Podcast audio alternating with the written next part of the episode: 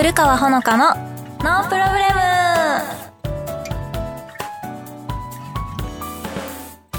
皆さんこんにちは。古川ほのかです。この番組は古川ほのかがリスナーの皆様と楽しくおしゃべりしていく番組です。前回の放送で短歌を募集してたんですけど皆様覚えてらっしゃいますか？いや私が短歌をちょっとハマってるっていう話をして皆さんの短歌もぜひ聞きたいということで何個かあの今日紹介できたらなと思っております。短歌送ってくださった皆さんありがとうございます。はいでは紹介していきます。ちょっとねウォーミングアップじゃないですけどすごい普通の短歌が来たのでそれから紹介していいですか？いきます。テーマは古川さんのお仕事。靴底が冷たい朝にラジオを聞く君の声から温まる耳。普通ですね。いやいいですね。普通最高。こういうのですよね。こういうのでいいんですよ。短歌っていうのは。ありがとうございます。小宮下隆さん。普通の短歌でした。でねもう一個私これちょっといいなって思った短歌があるんですけどこれはほのかちゃんとしたいことがテーマですねおそらく。本当はね君と行きたいお店はね100円ショップとニトリと IKEA ア。ルグレー ラジオネームアルグレーさんがくれました。いやこれ私は好きですよ。まあこれも普通なんですけど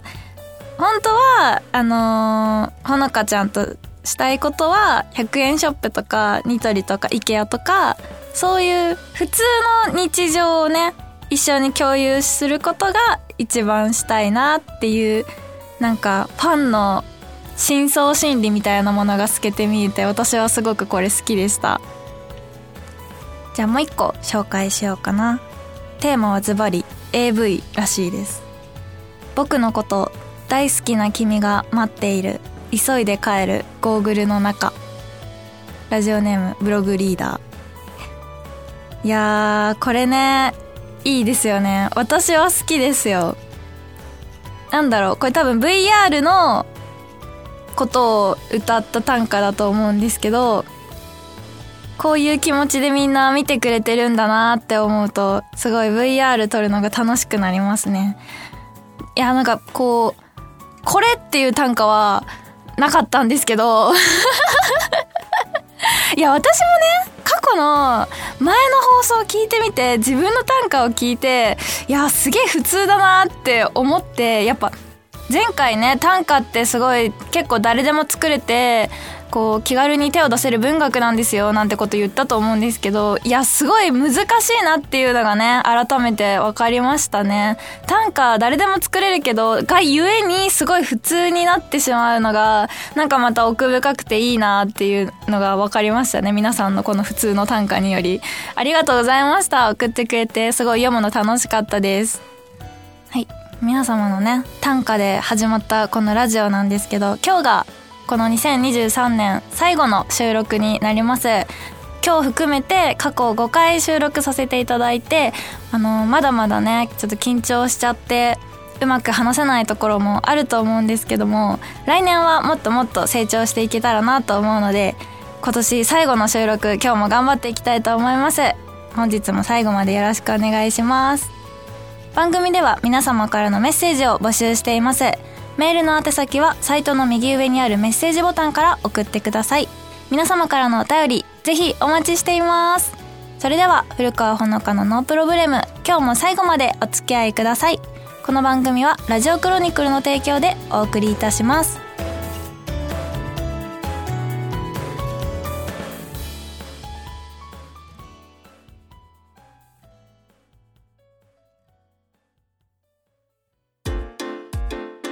川ほのかのお便りコーナー。このコーナーは古川さんがリスナーの皆様からいただいたお便りを紹介していくコーナーです。ラジオネームみおりん。ほのたんこんにちは。今回のラジオが放送される頃にはデビュー日は過ぎてますでしょうか？ミールのデビューおめでとうございます。これからの活動とっても楽しみです。今日はアイドルをテーマに短歌を作ってみました。先日ほのたんがツイートしていたドラマティックかロマンティックかについてちょっと考えてみました。アイドルのドキュメンタリーは表側、裏側なんて誰も読めない。すごく暗い内容になってしまったんですが、短歌って性格が出てしまうのでしょうかこれからも古穂ちゃんを応援しています。メリークリスマス良いお年をありがとうございます。みおりんが可愛い短歌を送ってくれました。このね、ドラマティックかロマンティックかっていう私のツイートについてなんですけど、あの、最近すごく話題になってる、あの、アイドルの発掘オーディションみたいな番組がすごい今流行ってるじゃないですか。私がちょっとその番組自体を見てないので内容はちょっとわかんないんですけどこうあれを見てね、まあ、いわゆるあれってもうドキュメンタリーに近いと思うんですけど日本のアイドルとかって結構その努力の裏側舞台裏も含めてエンターテインメントにする傾向が結構あるなと思っててでそういうのってこう見せた方がこういいのか見せない方がいいのかっていうのが私の中でずっと永遠のテーマみたいになってて私はちなみに見たい方なんですけど自分がアイドルやるってなった時にそのダンス練習とかをしてる様子をツイートするかっていうのをすごい悩んだんですよね。でこういう裏の部分って見せない方がかっこいいのかなとも思うんですけど私は見たい人なのでいやなんかこれぜひみんなにツイートしたいなって思ったんですですけどすごい悩んでしまってでこのエンタメにおいてアイドルの努力の裏側っていうのを隠すとロマンティック。で見せるとドラマティックだよねっていうのをツイートしてみおりんはそれをね見てくれたと思うんですけど暗い内容じゃないよ。全然。大丈夫だよ。あの短歌ってね性格出てしまうと思うけどでもどうなんだろう。私は見たいタイプだからこれからみんなにガンガン見していこうかなって思ってるけど同じメンバーのみほなのちゃんはねもうめちゃめちゃツイートしてたから 性格出てるのかなって思うけど、でも、みんなに聞いてみたら、ツイッターで、見たいって人と見たくない、見たくないっていうか、隠してた方が好きっていう人で二分化してたから、うーん、見せていきます 見せた方がね、なんか、かっこいい、かっこいい。うん。私らしいかなと思うので、みんなに全部見てほしいなと思うので、これからもよろしくお願いします。はい、続いてのお便り読んでいきます。ラジオネーム、キャムさん。ほのちゃんこんばんは。先日クリスマスチェキ会に参加させていただきました。やっとやっとほのちゃんに会えたあの時間は夢のようであんまり記憶にないのですが、えー、普段拝見しているほのちゃんのままで安心してだるがらみさせていただいた気がします。こんなに可愛くて丁寧に相手にしてくれる女優さんはいるのか？いや、ほのちゃんしかいない。ほのちゃんだから会いたかったし、大好きを直接伝えたかったんだ、と改めて感じた時間でした。これからも体大切にしつつ、頑張ってください。ほのちゃん大好きです。ありがとうございます。キャムさん覚えてますよ。この間ね、私、あのー、クリスマスチェキ会っていうのを、あの、ファンの方とやらせていただいたんですけど、そこに、あの、女性の方が会いに来てくれたんですよ。すごく嬉しくて、このキャムさんもね、女性の方だったんですけど、すっごい私に会えて喜んでくれて、やっぱイベントって行くとやっぱもう9割9分男性なんですよ。もう99%男性の中で、やっぱ女性がいると、すごい、やっぱ嬉しいですね。同性の方に、こう、好き、会いたいって思ってもらえるほど、好きになってもらえるっていうのは、すごく嬉しいので、やっぱ一人一人すごく覚えてますね。ぜひ、キャムさんまた会いに来てください。えー、来年はね、あの、女性ファンの方とももっともっと仲良くできたらいいなと思っているので、来年もキャムさんよろしくお願いします。ありがとうございました。では、最後のお便り読んでいきます。ラジオネームひよたさん。えー、ノープロブレムラジオ毎月楽しく拝聴させていただいております。ボイスメッセージもありがとうございました。また、ミールナーデビューまであともう少しですね。えー、ルナループ素敵な楽曲で大好きになりました。古川さんのサイリウムカラーは決まりましたか？リリーベ等あるかまだわかりませんが、楽しみに心持ちにしております。えー、古川さんに出会えた最高の一年になりました。ありがとうございます。少し早いですが、良いお年をお迎えください。ありがとうございます。えこの、そう、私アイドルをやるんですけど、22日にデビューになります。今日が21日なので、明日明日です明日デビューするらしいいやなんかデビューって言っても具体的に何をもってデビューになるのか私はちょっとわかんないんですけど多分 CD が流通するってことなのかな？えー、嬉しいですね。ありがとうございます。多分ねイベントもやると思うんです。サイリウムカラー、えー、どうなんだろう？そういうの決まってないけど、これからあるのかな？多分私は緑になるんでしょうね。っていうのも、あの、ミールナーっていうアイドルグループの元になったのが、あのね、以前お話しした単車ガールズが元になってるので、その時のね、私のカラーがグリーンだったので、イベントで会えるのを楽しみにしてます。ありがとうございました。以上、古川ほのかのお便りコーナーでした。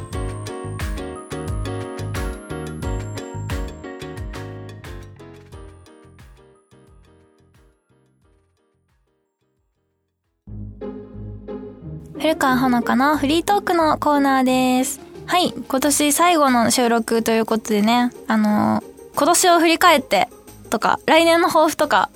目標を話していきたいなと思うんですけど、いやー、この間のイベントでですね、司会の男性に、あの、今年はどんな一年でしたかとか、来年はどんな一年にしたいですかっていうのを聞いていただいたんですけど、こう、パッと出てこないんですよね。こういうのってね。で、なんか私はすごい悩んだ末に来年は、そうですね、あの、いい意味で現状維持、そして緩やかに上昇していけたらなと思っていますって言ったらなんか、うん、そういうのじゃないんだよなみたいな 顔されたので、多分そういうのじゃないんですよね、求められてるのってね。こう、わかりやすく、例えば、あのー、もっと海外にファンを作るために、こう、台湾でイベントしますとか、こう、そういう力強いアグレッシブな、こう、目標を求められてると思うんですけど、ちょっと私は、あの、具体的なものがちょっと正直なくてですね、っていうのも、今、この現状に私は結構すごくありがたいなって思ってる部分があってですね、こうもっと上に上に行きたいっていう、まあ、いわゆる向上心みたいなのが人より多分若干薄いのかなっていうのがすごいあるんですよね。私はこれを悪いことだとは思ってなくて、今いる環境がすごい恵まれてるなって思って、こう楽しく満足してある意味やらせていただいてるので、現状維持できたら私はそれが一番嬉しいんですけど、まあ多分そういうことではないので分かりやすいのを一個ね、立てたいなと思ってます。まあそうですね。今年はね、結構いろいろありましたね。初めて舞台にのイベントに立たせていただいたり、さっきも言ったアイドルが始まったり、このラジオも今年始まりましたから、こうやってね、羅列するといろんなお仕事が始まってすごいありがたい一年だったなーって思うんですけど、来年ね、これ以上もう何も望まないぐらい私は幸せなんですけど、なんだろうね。うーん、来年の目標は、あ、でも一個ありました。それはですね女性ファンと仲良くなるっていうことが私の中で目標でっていうのもこの間のイベントでですねあの女性の方が2人来てくれたんですけどなんか私すごい女性とどう話したらいいかわからなくて、なんかもうファンはみんな男の人ばっかりなんで、もう男の人と話すのはもう全然楽しくね、余裕でできちゃうんですけど、女の子ってこう何したら喜んでくれるのかなっていうのがちょっといまいちわからなくて、なんか、こう来てくれる女の子に、あ、女の子だ女の子嬉しいってこう言っちゃうんですよ。でも、その人は女の子じゃなくて、こう一個人なので、その人を一個人として認識してお話ししたいんですけど、いや女の子あんまり来てくれないからすごい嬉しいよってこうその人を最初から最後まで女の子としてしか見てないなっていうのが私この間すごい反省してうんなんかどうやったらもうちょっと流暢に女の子と喋れるのかなっていうのがすごい今今後のね課題なんですけど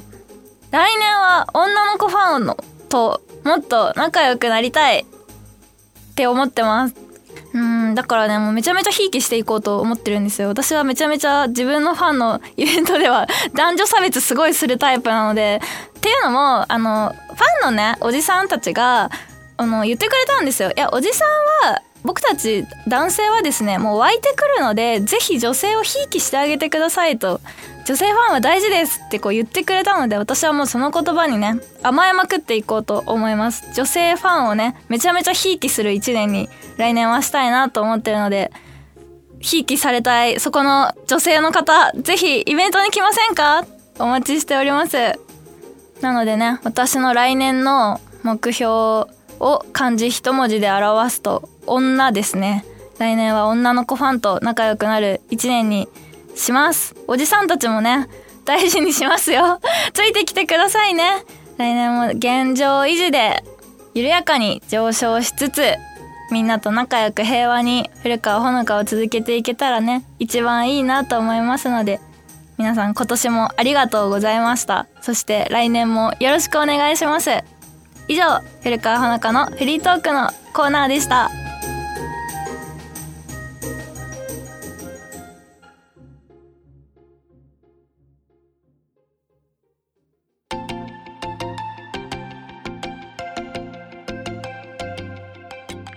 古川ほのかのノープロブレム、そろそろエンディングのお時間です。あの、そういえば、公開収録が2月3日にあるんですけど、ありがたいことに速乾だったらしく、皆様応募ありがとうございます。